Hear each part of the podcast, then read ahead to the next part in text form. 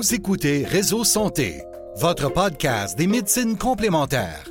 Voici votre animatrice, Marie-Lise Pelletier. Bienvenue, chers auditeurs, à Réseau Santé.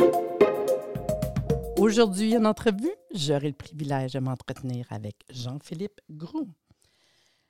Je vous avoue que le petit côté que j'aime bien de lui, c'est son petit côté business. Ben oui. La naturopathie, c'est aussi de la business. Puis souvent, on n'ose pas le dire. On n'ose pas en parler à personne qu'on est en job, on fait un travail. Mais ça peut être une job à temps plein quand on est passionné comme lui et très bien structuré. Fait que j'espère que je vais vous amener à découvrir un personnage que j'aime beaucoup, Jean-Philippe, avec nous aujourd'hui dans cette entrevue. Puis vous, vous allez voir dans une couple de minutes, euh, vous allez comprendre pourquoi je vous dis euh, le petit côté business que j'aime beaucoup de Jean-Philippe. Donc, Jean-Philippe, bienvenue. Mais quel accueil, quel accueil, Marie-Lise, merci. Ça me fait plaisir. Hein, Seigneur, Jean-Philippe, j'aimerais ça que, premièrement, je te dis merci beaucoup d'avoir accepté aussi rapidement puis spontanément euh, pour venir participer à mon Merci podcast, qui est nouveau, mais que, mon Dieu, qu'on a besoin de partir, parler un peu de nous autres, les médecines complémentaires. Mais tu sais, j'ai des questions pour toi aujourd'hui, là. Puis Hmm. la première, ben moi, j'aime ça, que le monde nous conte un peu leur histoire, leur Hmm. cheminement. Pourquoi tu es dans ce domaine-là? Qu'est-ce qui t'a amené à ça? Puis des fois, le cheminement, le chemin, il est vraiment particulier. Ouais. Conte-nous ça. Écoute, j'ai quand même une histoire, je te dirais, rocambolesque, si on peut appeler ça comme ça. C'est la première fois, je pense qu'aujourd'hui, je vais, je vais vraiment m'ouvrir. là. Je pense Yeah! qu'il n'y a pas grand monde qui sait ça de moi, à part mes amis proches. Puis je pense que ça vaut la peine d'être dit. Ça fait longtemps que j'attends la, sais, comme la situation pour le faire. Puis je pense que ça va être intéressant justement pour les auditeurs d'en parler un petit peu pour voir un peu justement l'arrière de tout ce qui se passe en tant que professionnel de la santé par la suite. Fait que, écoute, moi, bien simple, je suis né à Montréal de deux parents, comme tout le monde le sait, hein, à l'hôpital Belsache, euh, sous le signe de la balance. Ah, Mon ass- balance? Oui, je suis balance. Ah, moi avec. OK, c'est cute. ouais, ouais, ouais. Euh, fait que c'est ça, fait que je suis né à un seul morceau, hein, il manque pas de morceaux, je suis bien chanceux. mais par exemple, j'ai une qualité, je pense que qu'on peut appeler ça une qualité maintenant, mais c'était un défaut quand j'étais jeune, c'était vraiment un problème pour moi, j'ai été myope. Euh, un gros, gros, une grosse myopie. Là. Si les, les- les gens, les auditeurs là, qui nous écoutent connaissent la myopie, j'étais à moins 29. Ah, pas pour vrai, On ne parle pas de moins 2,9, on parle de moins 29. Quand même. Je te montrerai des photos. Là. Les Fait que- lunettes épaisses de même. Ouais, Les fond- auditeurs, vous voyez pas ça, mon imagine. les fonds de bouteille. Là. Tu sais. Quand le monde disait tu as des fonds de bouteille de, de, de, Ah ouais. de coke, de bouteilles de coke en vitre, etc., c'était ça. Donc, euh, j'ai parti. Hey, je t'émotive. Ah, mais C'est là, pas je suis là pour ça. Je t'accompagne. C'est pas drôle. Oui, non, c'est beau. Puis, euh, c'est ça, j'ai comme vécu bien, bien de l'intimidation étant jeune. Puis Ouais. l'injustice, j'aimais pas ça.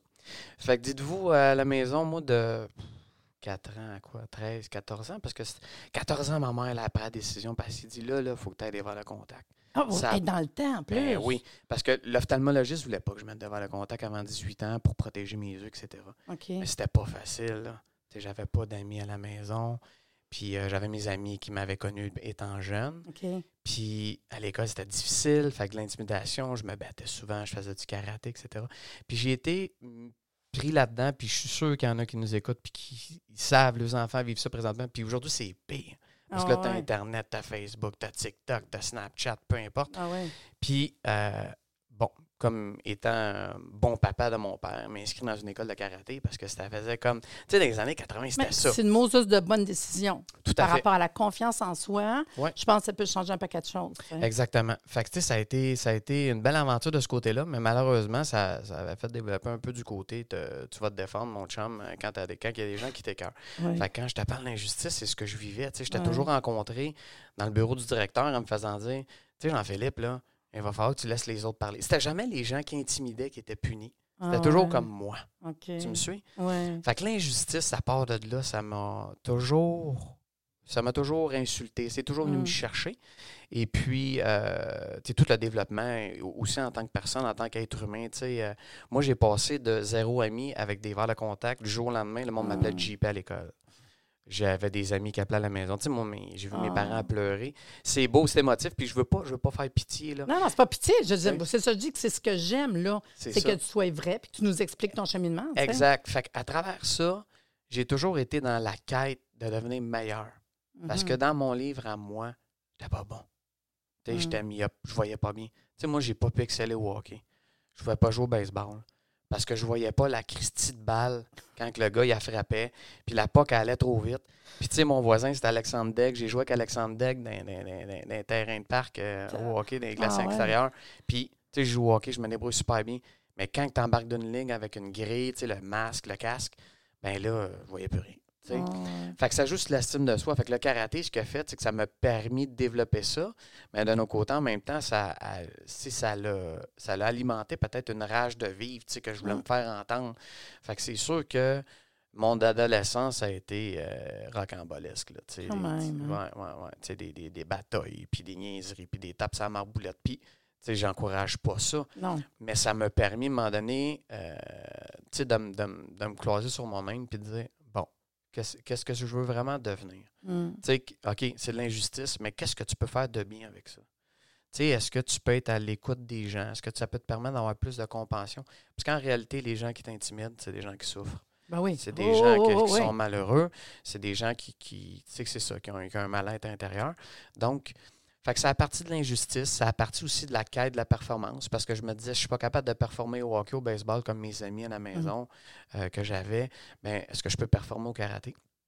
Et puis, euh, ceci étant dit, qui a fait que euh, du- de fil en aiguille avec le karaté, je me suis intéressé à l'alimentation vers l'âge de 18 ans. Pour se rappeler aussi, j'ai grandi avec une maman qui s'est battue contre son poids. Tu sais, moi, j'ai la maman. Ah, oui, pour vrai. Ouais. Tu sais, moi, j'ai la maman qui était à la maison, qui a, qui a donné sa vie à ses enfants. Nous autres, on était trois. Wow. Moi, moi, j'ai pas connu ça à la garderie. J'allais Mm. dîner à la maison. Puis ma mère était tout le temps là. Ma mère s'est privée pour nous autres. Puis euh, je la remercie beaucoup, ma maman d'aujourd'hui. Je t'aime fort. Fait que ça, ça qui, est, qui est arrivé, c'est que j'ai vu ma mère faire des soupes aux choux puis des niaiseries comme ça. Qu'aujourd'hui, je fais comme. Moi, je lisais ça. Puis là, j'étais comme. Et tabarouette, elle faisait un mauvais mot. Elle peut bien se battre contre son poids. C'est malheureux. Mais Mhm. la connaissance n'était pas là.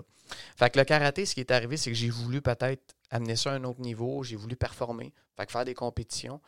Puis j'avais un autre problème. J'étais petit.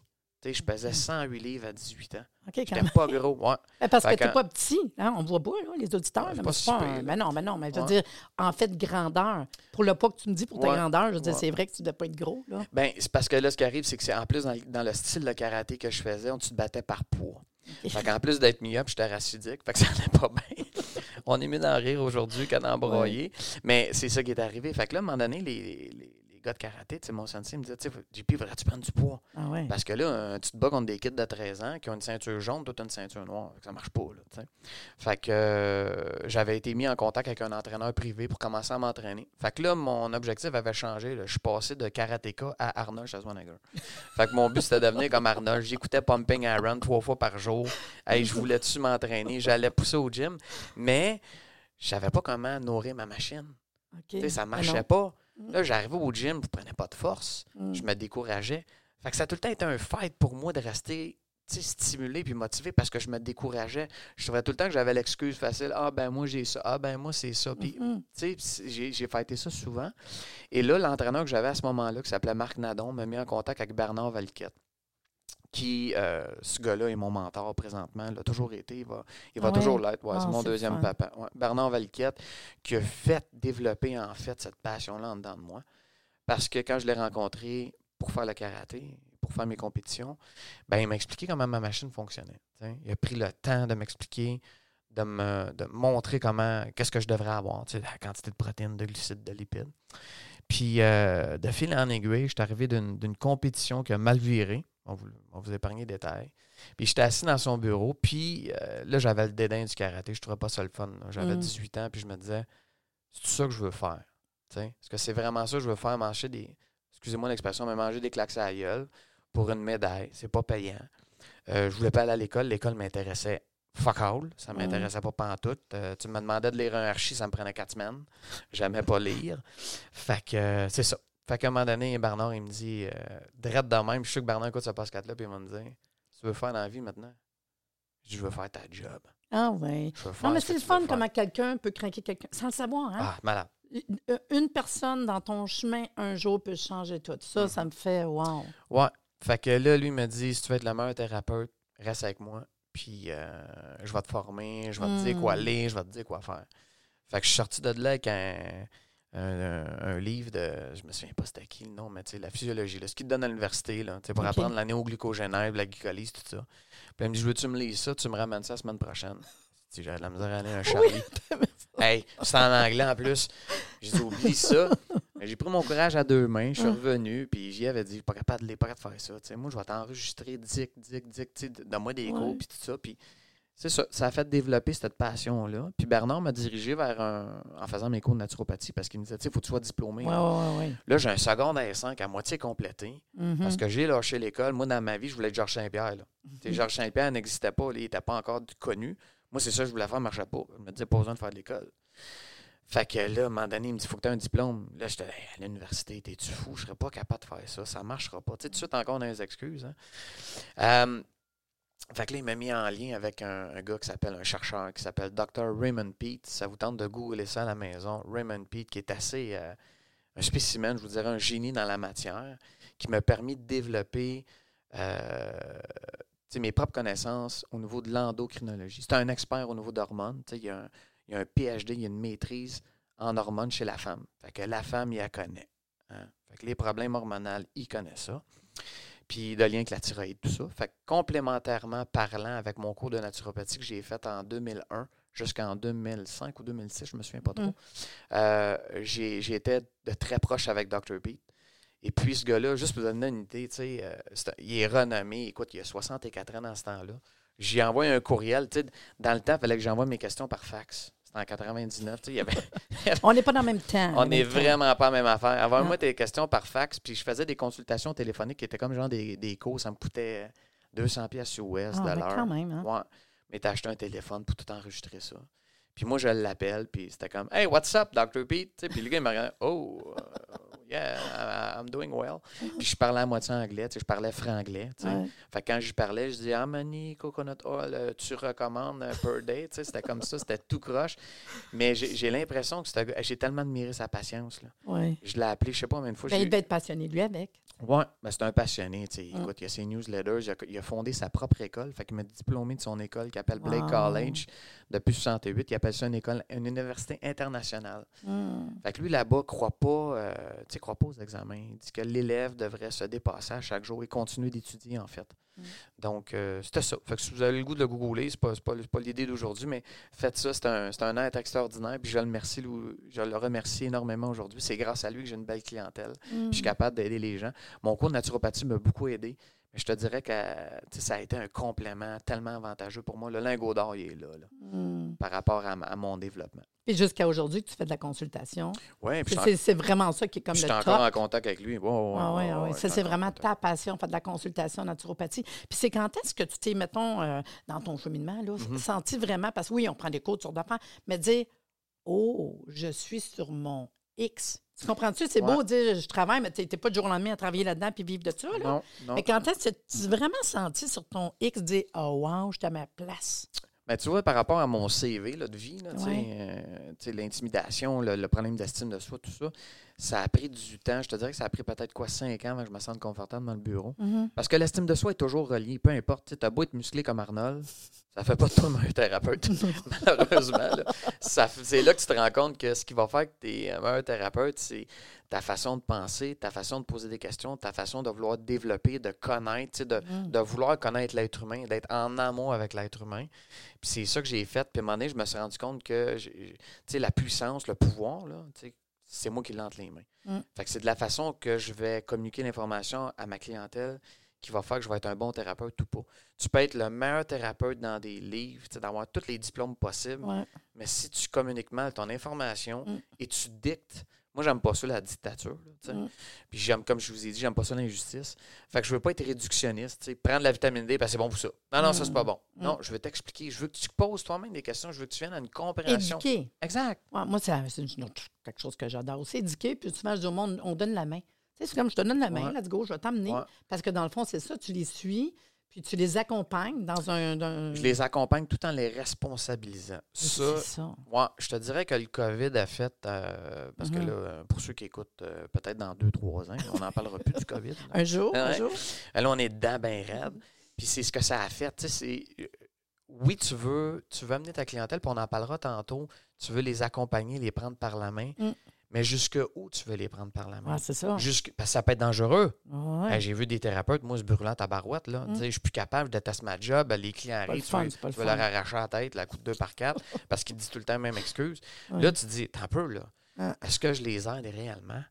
Ou je veux les accompagner, mais en même temps les responsabiliser? Tu sais, ce que je viens de te dire, on a tous le pouvoir de nos actions. Ouais. Puis quand la personne elle va réaliser que tu as entre tes mains le pouvoir de décider, de changer ce que Mm. tu fais, tes habitudes de vie, ce que tu bois, ce que tu consommes, la façon dont tu dors, tes relations, ton environnement, malheureusement, tu es responsable de tout ça. Mais des fois, j'essaie de pas rire. Tu, sais, tu, tu jases, mais je- le monde, les auditeurs, vous ne me voyez pas. Là. Mhm. Souvent, j'ai un sourire dans, dans, dans mon visage parce qu'il y a des clients, justement, des fois, que je me dis Oh my God, c'est ce client-là qui s'en vient. Parce qu'on le sait, Ouais. il y en a qui sont tough. Mais je le prends comme un challenge, moi. C'est comme je un combat. Puis Ouais. à la fin, je me suis dit à mon mari, j'ai dit Ça a bien été. Phew! J'ai donné des petits trucs parce que non, c'est dur. Il y en a des fois qui ont vraiment besoin de plus que d'autres. Il y en a qui se motivent tout seuls, mais il y en a qui ont de la misère, tu sais. Fait qu'on est là pour les motiver. Puis on dit, j'espère, même s'ils ils apprennent une chose, puis qu'ils voient que ça marche, parce qu'on s'entend, c'est pas jour 1, jour 4, puis je leur dis, c'est pour la vie. Non. Ils s'imaginent des fois que c'est pour euh, pas trop longtemps, jusqu'au prochain rendez-vous. Non, non, non, non. Je dis, apprends, puis, puis que- qu'est-ce que je t'explique, puis essaie de comprendre que ça va faire partie de ta vie, tu sais. Mais pour être sur ton X, là, moi, j'ai fondé Kinésine en passant en 2006. En 2000, ouais, 2006, j'ai fondé Kinésine Consultant. Je te dirais que j'ai commencé à avoir du succès autour de 2009. Quand même, hein? Euh, ouais, ce qui a fait du succès, c'est que j'ai eu beaucoup de joueurs de hockey dans la Ligue nationale. J'en ai eu au-dessus de 90. Euh, Mais le sport, c'est comme ça a été à un moment donné de chercher beaucoup, hein? Ça avait beaucoup Ben baissé ouais. de bouche à oreille, je pense. Ben, mais en même temps, ça flattait euh, mon Ouais. petit ego. Je me disais, vu que j'ai pas été capable de performer là-dedans à cause de mes yeux, ben, je vais peut-être pouvoir les aider d'une autre façon à, mieux performer. Mhm. Puis je vais avoir un, un accomplissement, une valorisation qui va venir partir de là. Fait que oui, j'ai suivi beaucoup d'athlètes, mais le créneau, quand même, ma clientèle, à 80% c'est des gens d'affaires. Puis je te dirais que, euh, tu sais, si on parle, mettons, d'erreurs business que j'ai faites, parce que j'en ai fait plusieurs. Ah. C'était une de mes questions, là. Ouais. je veux savoir c'est quoi ton bon puis ton pas bon coup. Parce qu'il y en a toujours des bons coups, puis des fois, Ouais. on l'avoir su. Sans trop de détails, mais ça serait quoi? Parce que je pense aux thérapeutes, aux gens, que des fois, on ne pense pas dans notre job. Fait que dans ce que tu allais dire, euh, Je pense, je pense que l'erreur, je te dirais, le, le- le plus commun, puis que moi, je, me, je, je l'ai fait souvent, ça n'a peut-être pas paru, mais c'est de penser que je connais tout. Ça, c'est. Tu sais, quand tu dis je peux aider tout le monde, c'est pas vrai. Tu peux pas Non, aider tout le monde. Malheureusement, il y a des gens que tu Mm. pourras pas aider. Puis euh, c'est là que je m'en venais avec ça, justement, dans ma clientèle. Je pense que ça fait partie d'un des mauvais coups que j'ai fait. Et l'autre mauvais coup, puis s'il y a des thérapeutes qui nous écoutent à la maison, cessez d'être une. Excusez-moi l'expression, mais être une prostituée à client. ah oui. On veut toutes les prendre, les clients. Même si on le sait que ça ne C'est marchera un pas. terme que j'avais jamais entendu, Ouais. je trouve ça mignon. Ouais, on se prostitue. Ça veut dire qu'on est prêt à prendre n'importe quel type de client quand tu sais que ça ne marchera pas, Ah, puis qu'il ouais. va te brûler. Il va te brûler, puis ça va finir par un échec. Puis les échecs, malheureusement, tu ne peux pas rester indifférent. Non, non, Même non. si tu te dis, ça appartient au client, je remets ça dans ses mains. Ça, c'est des belles paroles. Là. Mais en dedans de toi, tu te dis, qu'est-ce que j'ai pas fait de correct Mhm. encore pour avoir été mettre la graine de passion là-dedans, dans chez lui, pour qu'il se mette à changer au complet? Mm. Donc, je te dirais que le, le bon coup, j'en ai fait pas mal des bons dans ma vie. C'est pour ça que j'ai réussi. Mais je te dirais que le meilleur, c'est quand j'ai décidé d'apprendre à me respecter. Ouais. Tu sais, depuis deux ans, je recherche un type de clientèle, puis je le mentionne à mes clients lors de l'évaluation. Wow. Tu sais, de dire à mes clients, voici la clientèle avec qui je désire travailler. Si tu me dis que tu en fais partie, on va faire la meilleure équipe ensemble. C'est ça. Si tu me dis que c'est dur pour toi, Mm. tu t'en vas chez vous, puis je Mm. t'en veux pas, puis il n'y a pas de problème. J'attends pas ton service pour payer ma maison ou mon char plus vite ou me payer des, des activités. Ça n'a pas rapport. Moi, j'ai envie que ça soit plaisant. Mm. J'ai envie que le client vive une expérience. C'est parfait. C'est ça. Cette expérience-là, là, peu importe comment elle va être appliquée, Mm. tu peux appliquer 60% de ce que je te dis. Mais tu vas en tirer une expérience, ça veut dire que ça va améliorer ta condition de vie, ta qualité de vie, ton énergie, ta santé overall. Mm. C'est ça qui est le plus important. Pas juste d'avoir un six-pack puis d'avoir le pancréas. Mm. Tu comprends-tu? Sais? Fait que c'est ça. Fait que tu sais, je suis parti d'athlètes d'haut niveau à des gens d'affaires d'haut niveau. Parce que Mm. moi, ce que j'expliquais aux gens d'affaires, je le disais, tu sais, ils venaient dans mon bureau puis ils voyaient des photos de Stéphane Robida, Steve Bégin, tu sais, André Roy, Yann Laperrière. Puis c'était comme, hey, c'était écœurant, ça, t'as vu ces gars-là? Ah, mais si j'ai une petite nouvelle pour toi. Ces gars-là, là, sont comme toi. Mm. Ben, je peux Ouais. mettre ta photo si tu veux. Ouais, à cette heure, j'ai un- mur dans mon bureau. Quand mon client atteint son Ouais. objectif, je fais signer mon mur. Oh, J'appelle ça un wall of fame. Ah. C'était cœur. Ouais, ça, c'est bon, tu signes ça. la date, puis tu signes ton, Wow. ton poids, ton pourcentage de gras, Ah. tu t'es ciblé. Ah, c'est le fun. Ça, c'est cool. Ah. Ce que j'ai voulu expliquer, c'est que si tu arrives chez moi, pas de structure, tu sais, l'athlète de haut niveau, l'athlète olympique, là, Ouais. il est structuré. Ouais. Il y a un horaire. Il s'entraîne à telle Oh, heure, il se couche à telle heure, chose, il mange hein. à quelle heure, Mm. puis il se fait traiter à quelle heure. Ben, c'est de même. Si tu veux performer comme un athlète, il faut que ta vie soit structurée. Tu peux pas arriver et avoir le même objectif que Georges Saint-Pierre. Mm. Puis quand c'est le temps d'aller t'entraîner le soir, ben t'écoutes District 31. Ça marchera pas. Parce que lui, là, Georges Saint-Pierre, il n'écoute pas District 31. Ah. Pendant que toi, tu es assis devant la TV et que tu manges tes whippets, lui, il sue. Fait que t'es cute, t'es cute quand tu parles, j'aime ça. Hey, dis-moi donc, en même temps, là, Ouais. c'est quand j'essaie de me souvenir, notre rencontre, c'est quand est-ce la première fois qu'on s'est rencontrés ou qu'on s'est vu, c'est quoi le lien? Écoute, c'était-tu parce que j'ai- ben moi j'avais le goût, tu sais, mon, mon cours de naturopathie il datait de loin, puis je trouvais que c'était important pour moi Ben, C'est peut-être. pas avant ça, il me semble qu'on s'est connus. Euh, tu euh, télévision, t'es-tu venu? Ouais, je pense à la télévision. Ouais. Je pense, je pense que c'était Marie, à- Marie-Céline L'Espérance qui m'avait référé à toi. C'est ça, c'est Ouais, ça. On s'est vu sur euh, l'émission de TV. là. J'ai dû t'avoir en entrevue. Ouais, Puis exactement. après ça, on a parlé peut-être faire des vidéos ensemble. Ouais. Ah oui, c'est ça. Oui, oui. Moi, je suis sûre que ça a rapport avec l'émission de TV. Là. Puis je me souviens, moi, personnellement, euh, moi, j'aime ça aussi, étudier le personnage. Puis je m'en souviens, ce que j'avais tripé, puis que j'en parle souvent parce que dans ma formation, souvent, je dis au monde, euh, ça prend un cours, puis je le fais, moi. Une coupe de, de- je pense que c'est un 15 heures sur euh, marketing, merchandising, parce qu'on est une business. C'est beau prendre Ah un cours, là, Ouais. mais tu as du travail à faire, hein, pas une annonce juste Ouais. dans le journal. Puis je me souviens que toi, vous irez voir, les auditeurs, son, son site Internet, j'ai trouvé ça tripant de Mm. Voir que tu as des plans. Ça veut dire que toi, c'est un plan. On peut, on peut dire, parfait, je vais prendre le plan numéro 1, 2, 3, 4, 5. Je ne sais pas trop ça. la, la- la- fonction. Là. Mais je serais ça fun que le monde s'engage justement dans quelque chose comme Il faut ça. qu'il y ait un engagement. S'il n'y a pas d'engagement, il n'y aura pas de résultat. là, Mais moi, je n'avais pas vraiment vu ça chez d'autres euh, naturopathes. Naturopathe. Je n'ai pas cherché, là. Mais j'avoue que ça, ça m'a plu. J'ai dit, hey, le gars, business, ton site Internet, euh, comment que ça fonctionne, tu t'inscris, tu- pour vrai, puis ton bureau. Tu as Ouais. toujours travaillé avec des gens du sport, puis tout. Fait que moi, ça, euh, je trouve ça une belle image que j'ai en, en fait de toi. Puis si tu donnerais le goût au monde, qu'est-ce qui ferait que le monde irait vers la naturo? Juste un petit. euh, Tu veux dire étudiant naturo? ben, pourquoi? Pourquoi le monde irait étudier en Ben, naturo? Ben, c'est parce que tu as envie de te développer à ton plein potentiel. Moi, ce que j'ai voulu vivre, tu sais, moi, je me suis rendu compte que les muscles étaient super importants jusqu'à l'âge d'à peu près euh, une trentaine d'années. C'était bien important. Mon apparence physique était importante. Donc, l'esthétisme faisait partie vraiment de mes objectifs prima- prim- primaires. C'était ça que je voulais. Et après ça, il y a quelqu'un qui est rentré dans ma vie, une petite fille qui s'appelle Megan. Et puis, je suis devenu papa. Et je me suis belle. rendu Puis je vois les photos, là, passer ah, vraiment belle. Je l'adore, je l'adore, ma petite pinotte. Mais elle, c'est tellement une personne exceptionnelle qui m'a permis d'être encore plus un meilleur thérapeute. Mm. Parce que ça m'a permis de m'arrêter. Parce que j'étais dans la performance. Ben oui. Sais, même je voulais performer au karaté. Là, après ça, c'était à business. Je voulais performer non, dans le business. Ben, tu as travaillé en tabarnouche. J'ai Moi, 80 je- clients par semaine, ça n'a pas de maudit bon Quand sens. on en parlait, je me disais, tabarnouche, c'est non. incroyable, tu sais. La fumée, tu sors par les oreilles. Mon, mon mentor Bernard me disait Comment tu fais pour pas t'écœurer? Moi, ça fait longtemps que je m'aurais pendu dans le garage. Je me dit Ben non, j'ai essayé, la corde a fait mal. tu sais, Puis dis-moi donc, euh, dans le fond, euh, avec ça, si on avait un petit truc à parler aux, aux gens ici, l'auditoire, qu'est-ce qu'on pourrait leur dire dans ta passion? Parce que je le sais, l'endocrino, les hormones. Y a-tu, tantôt, tu as parlé de chou avec euh, ta mère, mais y a-tu Ouais. quelque chose que tu pourrais nous parler qui serait le fun? euh, Des trucs ou quelque ouais. chose, là, tu sais? Première des choses, que tu tu sais, peu importe comment tu vas l'appeler, ce que tu vas entreprendre, que tu veux faire une diète, une démarche alimentaire, un plan alimentaire, un détox, peu importe, faut que tu aies du fun. Ça, c'est la première affaire. Tu sais, je fais des conférences chez, chez les femmes souvent. Tu sais, J'en ai fait une récemment dans une banque. Puis là, ben, on, on est arrivé sur la slide de la libido. Puis j'en ai fait rire une coupe. Puis j'ai dit, si tu as le goût d'avoir du fun dans ton lit, t'es mieux d'avoir du plaisir dans ton assiette. Oh! Donc ça, ça m'a fait sourire une coupe. Parce Mais que tu sais, quand on parle de sexe, malheureusement, ça, ça allume tout le monde. Puis la Ouais. libido, c'est un fléau. Il y en a une Christie de gang qui vient dans mon bureau, puis la libido est à off. Mm. Fait que tu sais, pourquoi? Puis ça vient de ce que tu manges. Fait que si tu manges en compréhension de ce que tu as besoin, je pense que ça, à la base, ça va te permettre de vouloir encore plus connaître l'être humain. Tu sais, pourquoi tu manges, tu manges ça pour mieux dormir?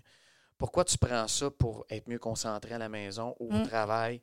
Pourquoi tu prends ça pour avoir une meilleure énergie? Pourquoi tu prends ça pour avoir une meilleure santé globale? Puis en même temps, tu vas avoir une meilleure gestion de poids. Tu sais, ta composition corporelle va représenter ce que tu mets dans ton assiette. Ouais. Fait que si tu mets du, des whippets, ben, tu vas avoir de l'air du, du bonhomme Michelin.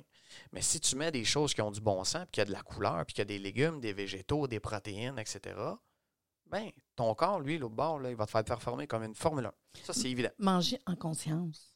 Souvent, Ouais. c'est ça que je dis au monde. Est-ce qu'on peut manger en conscience? Puis il y en a beaucoup qui disent on est ce qu'on on est ce qu'on mange. Moi, je dis on est ce qu'on digère.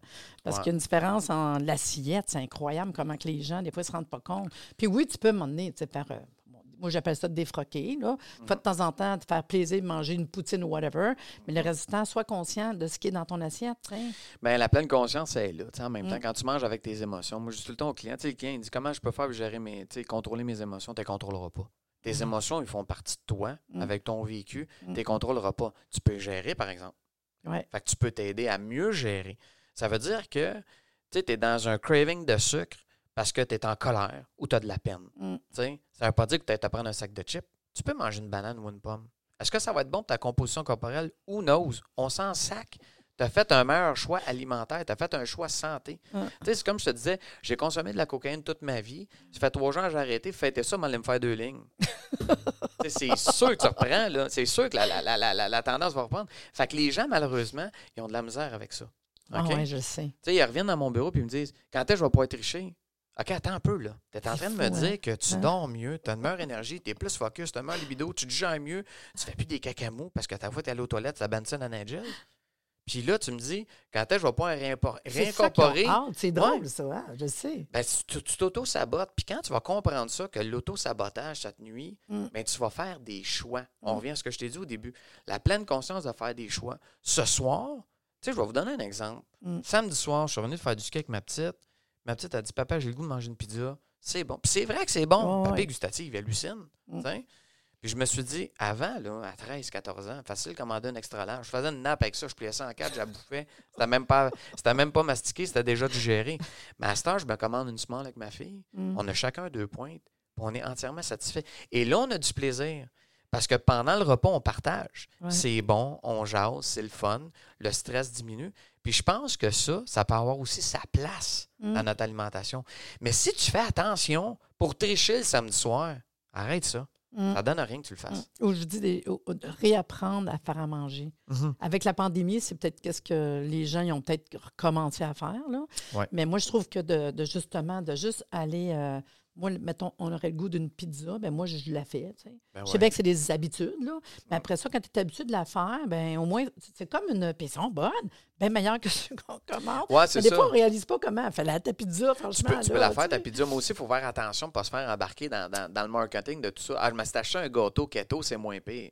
Du gâteau reste gâteau. Oui, oui, regarde les ingrédients, regarde les ingrédients. C'est ça, là. Tu vas voir que. Même si j'avais de l'huile d'avocat, là, c'est pas Ben plus keto que d'autres choses.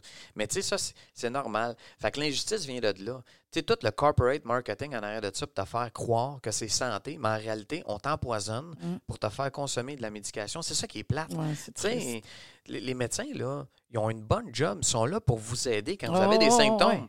ouais. Ben fait que c'est important. Mais quand tu fais pas attention, puis Mhm. tu n'es pas capable justement de prendre une décision puis de dire, tu sais, c'est comme les gens qui ont fumé dans les années 70, qui sont fait encourager par les compagnies, puis en 90, ils t'ont tout dit, là, faut t'arrêter de fumer, parce que si tu fumes dans notre magasin, tu vas avoir une amende. Tu sais, fait qu'on se fait tout pogner. Ouais, J'ai été le premier à me faire pogner là-dedans. ouais, je sais. Puis, moi, j'ai pris la décision que la santé, c'est ce que j'avais de plus cher. C'est pas acquis. Tu sais, tu nais du ventre de ta maman, là.